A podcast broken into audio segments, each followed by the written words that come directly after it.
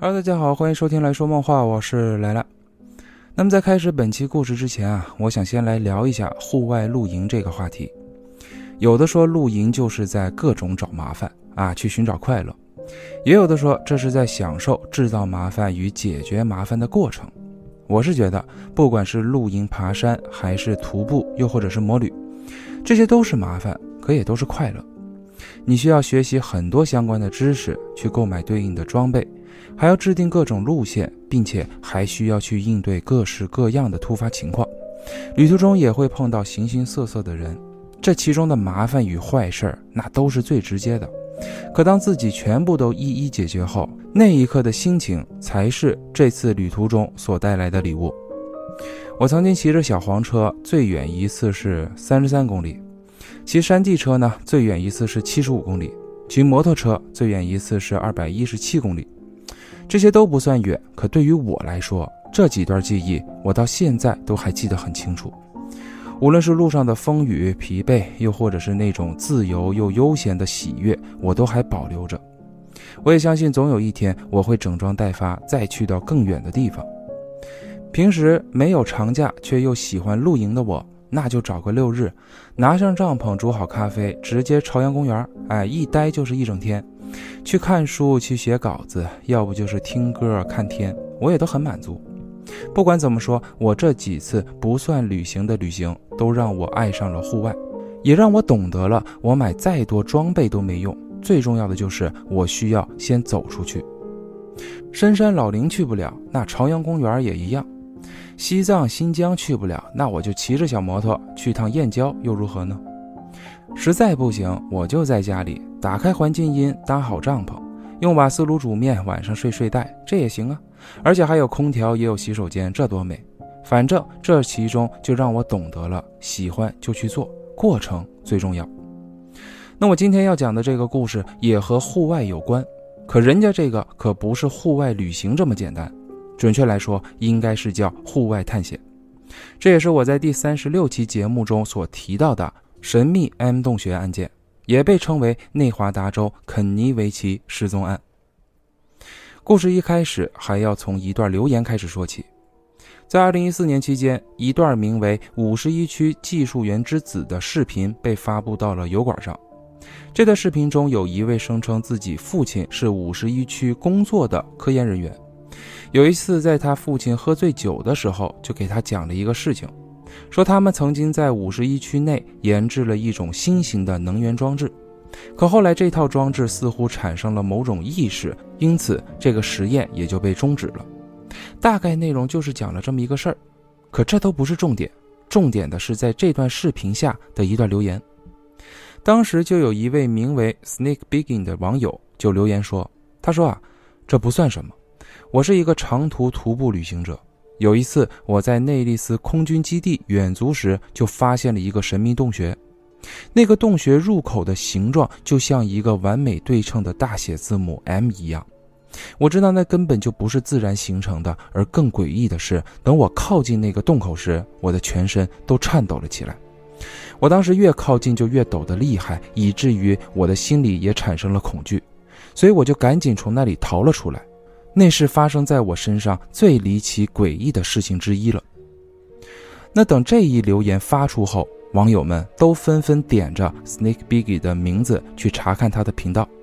等点进去后，就发现这个人说自己是徒步旅行者，都已经算是谦虚了。他完全就是一个徒步狂热者。他的本名叫肯尼维奇，出生于1967年。他非常喜欢并了解响尾蛇。在他的视频中呢，有很多都是他与野生响尾蛇进行互动的画面，也因此在他的频道名字中带有 “snake” 的原因。他的视频全部都是以户外徒步冒险为题材，并且他大部分的探索区域都是以大盆地沙漠以及莫哈维沙漠为主。那大盆地沙漠是位于美国西部的高原内陆盆地中，也是北美最大的沙漠。这里包含了内华达州大部分的面积，与它相邻的就是莫哈维沙漠。这里横跨加利福尼亚州、内华达州、犹他州以及亚利桑那州，面积约有六万五千平方公里，是美国加利福尼亚州东南部的不毛之地。那么在这两片沙漠中相连的，就是著名的死亡谷国家公园，这里也是北美洲最炽热、最干旱的地区。在二零一二年九月十三号期间，世界气象组织就发布消息称，死亡谷的近地面气温已经达到了五十六点七度。在这片区域中，它包含了盐碱地、沙丘、火山口、峡谷、平原以及雪山，并且也很轻易的就能找到各式各样的断层。可以说，无论是天气还是地形，那都是相当险峻以及恶劣的。然而，肯尼经常徒步探险的地点就都是这样的环境。在这片区域中，他已经找到了上百个大大小小的洞穴了。就按照我以前不了解的时候，我以为这种探险山洞的大部分都是有那种，比如说有入口啊，或者有出口的这种山洞。可后来我在看了他的视频之后，我才知道那些都是天然形成的洞口，有的洞口非常狭窄，里面你也不清楚它到底有多大还是有多窄，有的甚至会把人直接就卡在中间。可肯尼基本上就是直接往里钻，看他的视频真的都能体会到那种探险的刺激。那话说回来啊，正如我上面提到的，网友们都是冲着他那段留言去关注的，都对他提到的那个 M 型洞口的洞穴表示强烈的好奇。那么因此就有很多网友就给他留言，有的就说啊，真的吗？怎么还会有 M 型洞口的山洞，而且还是对称的？那真的是人为的山洞吗？为什么你会认为那个山洞就与五十一区有关呢？那里有外星人吗？还是说那里是秘密研究的基地等等，而也有一部分人就提出了质疑，其实啊也都不算质疑了啊，应该说直接就开怼，都在质问他，就说啊，你说你看到了就看到了，无图无真相，我还能说我自己看到过 W 型对称的山洞呢？老哥，你一把岁数就别在这瞎说了，除非你能拿出证据来。还有的就说，你是真的会引流啊。随便一句评论就吸引了这么多人来关注你之类的。总之，此时关注肯尼留言的人越来越多，对此给出的评价也都褒贬不一。也正是因为这样，很快在二零一四年十月十七号这天，肯尼就发布了一段长达二十多分钟的视频。他在视频中就说啊，他正在寻找他之前提到的那个 M 型山洞。上次由于身上没有武器，只带了弹弓和刀具。所以不敢轻举妄动，再加上当时那种感受，他真的很难去形容。刚靠近洞口就全身颤抖，以至于无法行走，甚至心中的恐惧也都涌了上来。而这一次他是做足了准备，再加上他也是答应了粉丝们会再来寻找这个洞穴，因此他是带着手枪来防身。他还说他记得上次那个山洞就在一个大山的山脚下。洞口宽度很窄，可高度却与自己的身高差不多。他还说自己这次会竭尽全力的去寻找，希望能够把真实的 M 型山洞拍摄给大家看。然而遗憾的是，肯尼是从一大早就一直徒步寻找到了中午，却都没有任何头绪。在视频的结尾处，他来到了一座大山旁。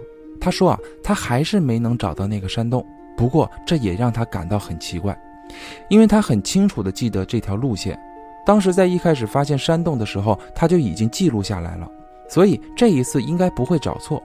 而此时来到的这座大山下，无论是岩石的构造还是颜色，都是那么的熟悉，然而却没有找到那个 M 型洞口，他也不清楚这到底是哪里出了问题。可接下来不用我说，可能大家也都能猜到，肯尼将这段视频发出后，那网上对他的质疑声就更多了。大部分网友都说啊，他就是个骗子，啊，认为肯尼算是找到了流量密码了，啊，他是靠骗、靠编来取得关注以及播放量的。结果没过多久，就在半个月后，肯尼再次发文，他就说啊，他打算这个周末再去寻找一次，而这一次他打算利用三天的时间去寻找，路程大概是四十英里，也就是约六十四公里的山路。他还说啊，在这些年中。他大大小小探索过上百个洞穴，那个 M 型山洞是他最害怕也是最好奇的。虽然很多人都在质疑他，不过他自己清楚那个洞口他确实就见到过，因此他决定再次出发。那在发文不久后，肯尼就在2014年11月10号晚上7点半期间，在与自己女友告别后，就连夜驱车出发了。可接下来悲剧就发生了。没过几天，肯尼维奇的失踪消息就被公布到了失踪人口信息公开的网站上。失踪人员档案编号为 MP 二七零幺八，失踪日期为二零一四年十一月十号，失踪地点为内华达拉斯维加斯，而失踪期间，肯尼维奇四十七岁。这一消息发布后，网上也是炸了锅了。无论是相信还是不相信的网友们都没有想到事情会发展到这一步。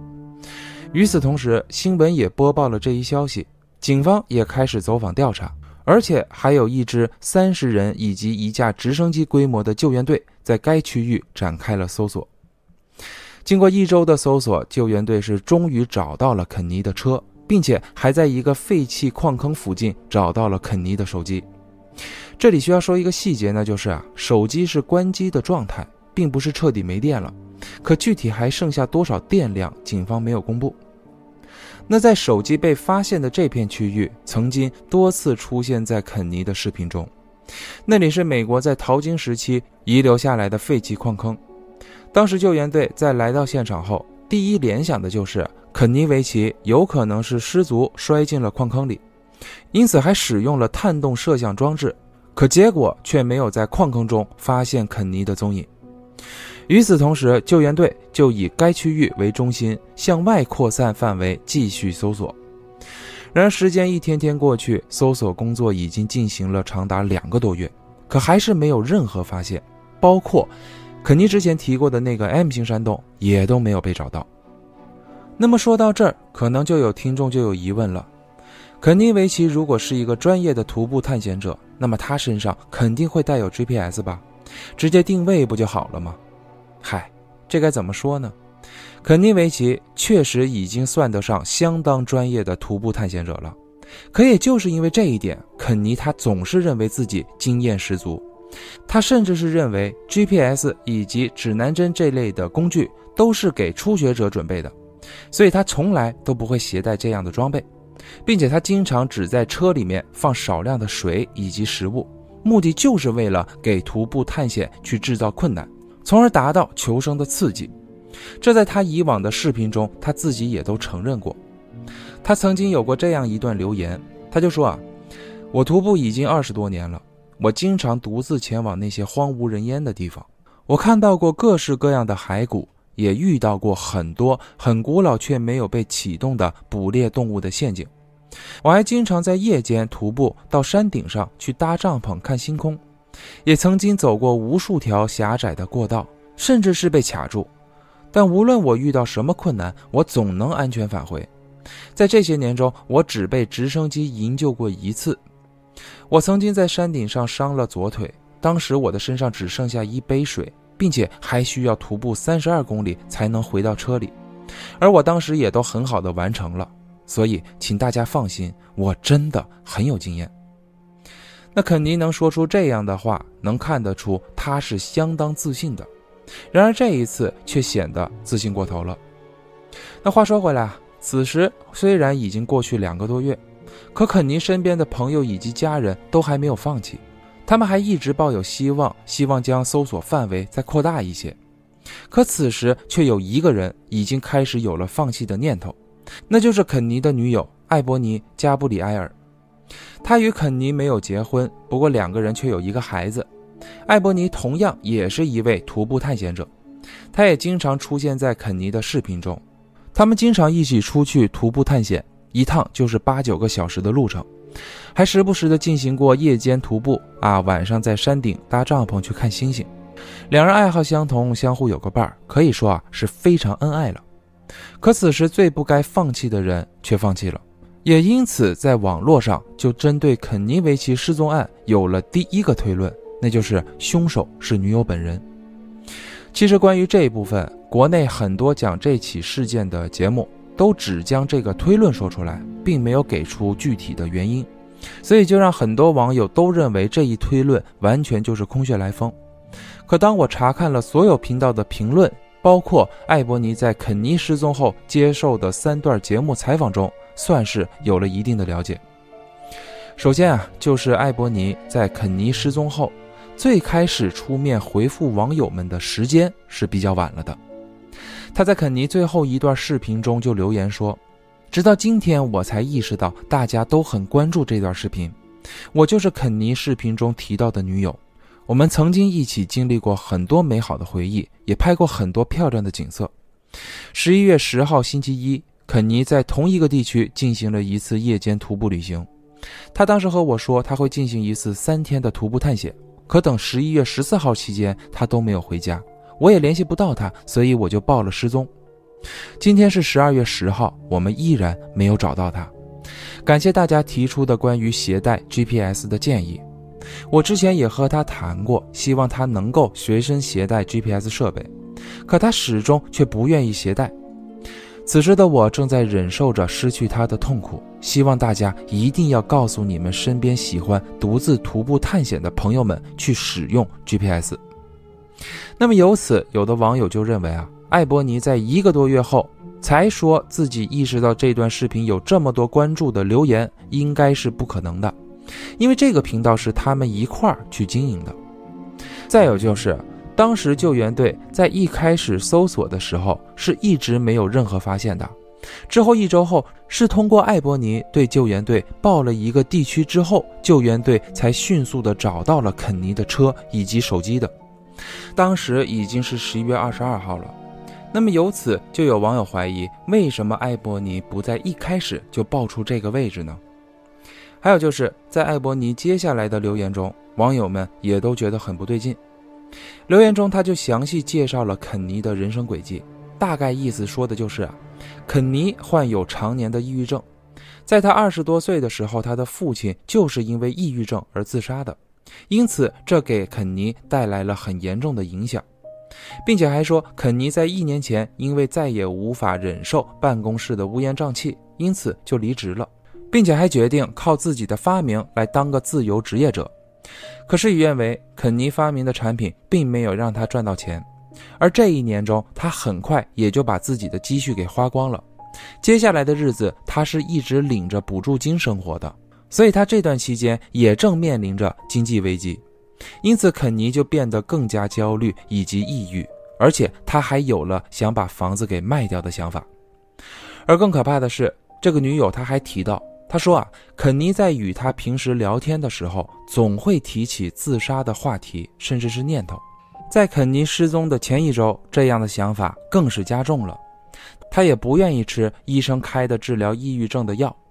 他还曾经对自己女友说：“如果我想去自杀，不会有人能找得到我。”这样的话。再加上艾伯尼他还说，肯尼经常使用的摄像机就放在家里，他这次的徒步并没有带走。并且他还认为肯尼是故意把手机留在矿坑旁的，就是为了扰乱搜索范围，不让大家能找到他。所以根据以上种种，女友艾伯尼就认为肯尼是自杀的，而不是失踪。而等这一发文发布后，就有很多网友开始质疑起了女友艾伯尼，他们都认为肯尼的每一段视频都是非常自信且乐观的态度。每当他在视频中谈到徒步的时候，都是那么的兴奋与喜悦，并且大家也都能看得出，肯尼很在乎大家对 M 洞穴的好奇，他也很在乎自己频道的粉丝，所以他才准备再次去寻找洞穴。那怎么可能会没有带上摄像机呢？如果肯尼确实患有抑郁症，并且女友自己也都说感觉肯尼最近状态不好，那为什么还会让他一个人去徒步呢？接受采访的艾伯尼并不像是对抑郁症不了解的人，反而是有一定了解的程度。他知道抑郁症有阶段性，也知道如何去陪伴。那为什么这一次却没有陪在肯尼身边呢？还有就是肯尼到底有没有抑郁症？除了女友他自己说过，其他与他相关的朋友以及家人都不曾提到过。那女友在采访中也拿不出医院给的证明，所以因此网友才对他产生了质疑。可同时，也有一部分网友就认为，女友她没有任何动机，在她每一次的留言，包括节目采访中，都是在不断的表达对肯尼的思念，以及都在提醒大家独自徒步旅行时的安全事项，并且抑郁情绪有很多种，并不是所有情绪都会体现在视频中，而是会体现在生活中。而艾伯尼是他身边最亲近的人，所以才会知道肯尼患有严重的抑郁症。而这一次没有去陪同，可能是肯尼执意要自己去完成，所以才没跟着。反正是众说纷纭。那么接下来，网友们又给出了第二种推论，那就是肯尼是在徒步探险中遇难了。而这样的推论，一部分是通过救援队描述的，而另一部分就是通过曾经也来到过这片区域进行徒步探险的网友们所叙述的。他们都说啊，那片区域地势非常险峻，无论是悬崖峭壁，还是坑洞裂缝，又或者是猛兽毒蛇，这都有可能是让肯尼遇到危险的原因。那里有很多险峻的位置，都是救援队以及直升机都无法到达的。因此，也不排除肯尼是坠落到了这些险峻的位置中，因此才活不见人，死不见尸的。当然，这也是官方给出的推论。那么，第三种推论可能就比较特殊了。这一说法在网上那争论的真是沸沸扬扬的，那就是肯尼维奇无论是失踪又或者是遇害，这都与这一次的目的有关，那就是 M 型洞穴。网友们都认为肯尼失踪肯定与这个洞有关，他可能是发现了什么秘密之后就被相关部门给关押了，要不就是洞穴里有着什么神秘力量，所以才导致他遇害失踪了。那能有这样的推论，也不是网友们的胡编乱造。首先，根据地点来看，内华达州的南部沙漠有过多次 UFO 目击的事件。更有传闻说，这个区域是外星人以及飞船的秘密实验基地。而五十一区，我也不用过多的去介绍，那片区域原本就没有信号，再加上空域管控以及地下干扰，可以说是戒备森严、高度机密的区域了。那里位于内华达州南部的位置，距离拉斯维加斯市中心一百三十公里。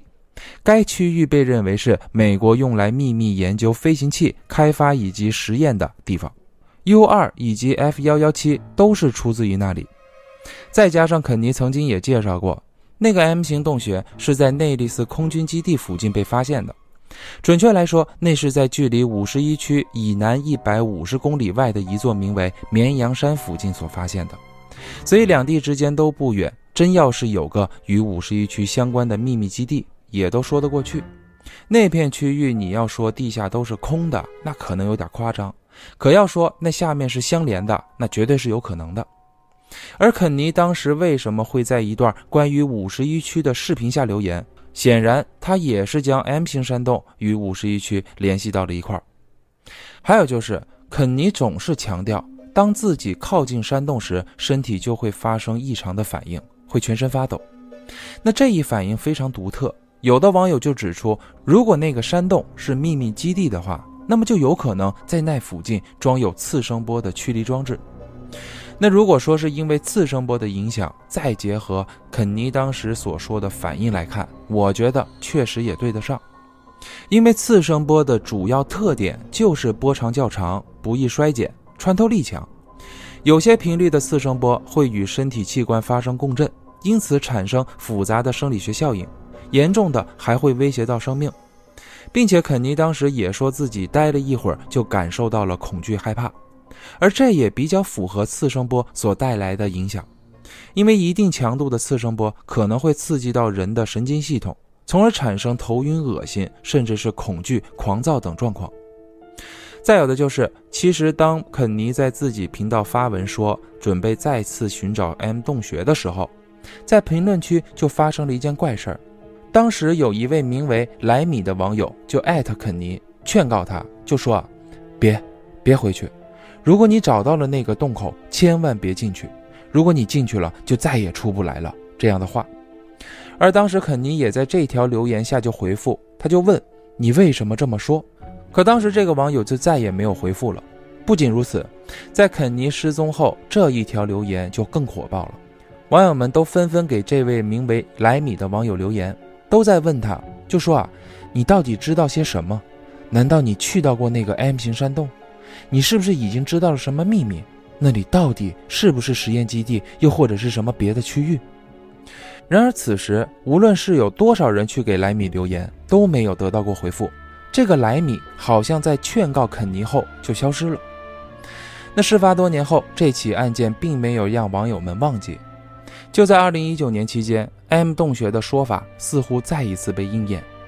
当时也是一位徒步探险的博主，他就顺着当年肯尼描述的大概路线，就找到了一处山脚下，而这里就与肯尼最后一段视频的结尾处所来到的那个地方极为相似，并且这位博主还在一处就找到了一个大写字母 M 形状纹路的岩石。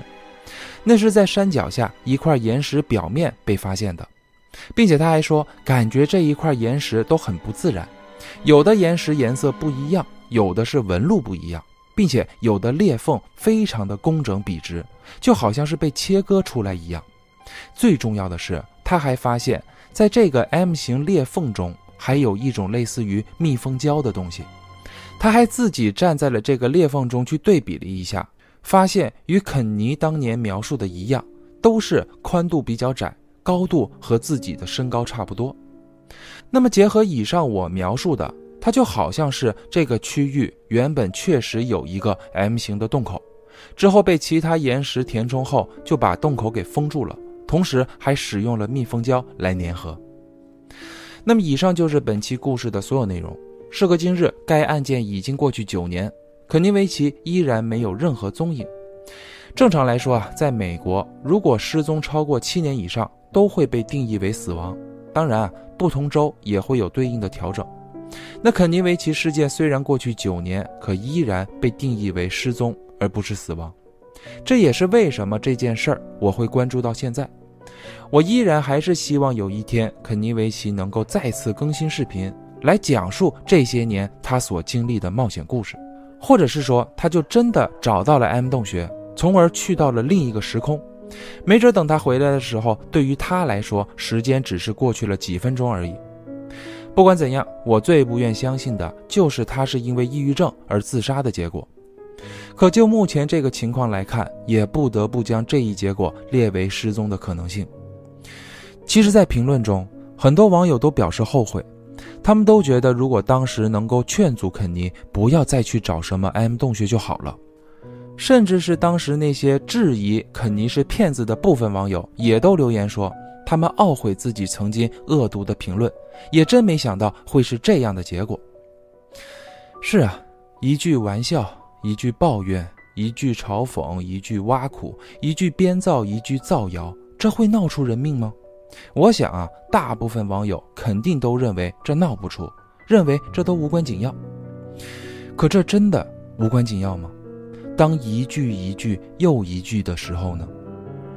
那好了，感谢大家收听本期节目。如果你还对这个世界充满好奇的话，就请关注我。我们下期再见。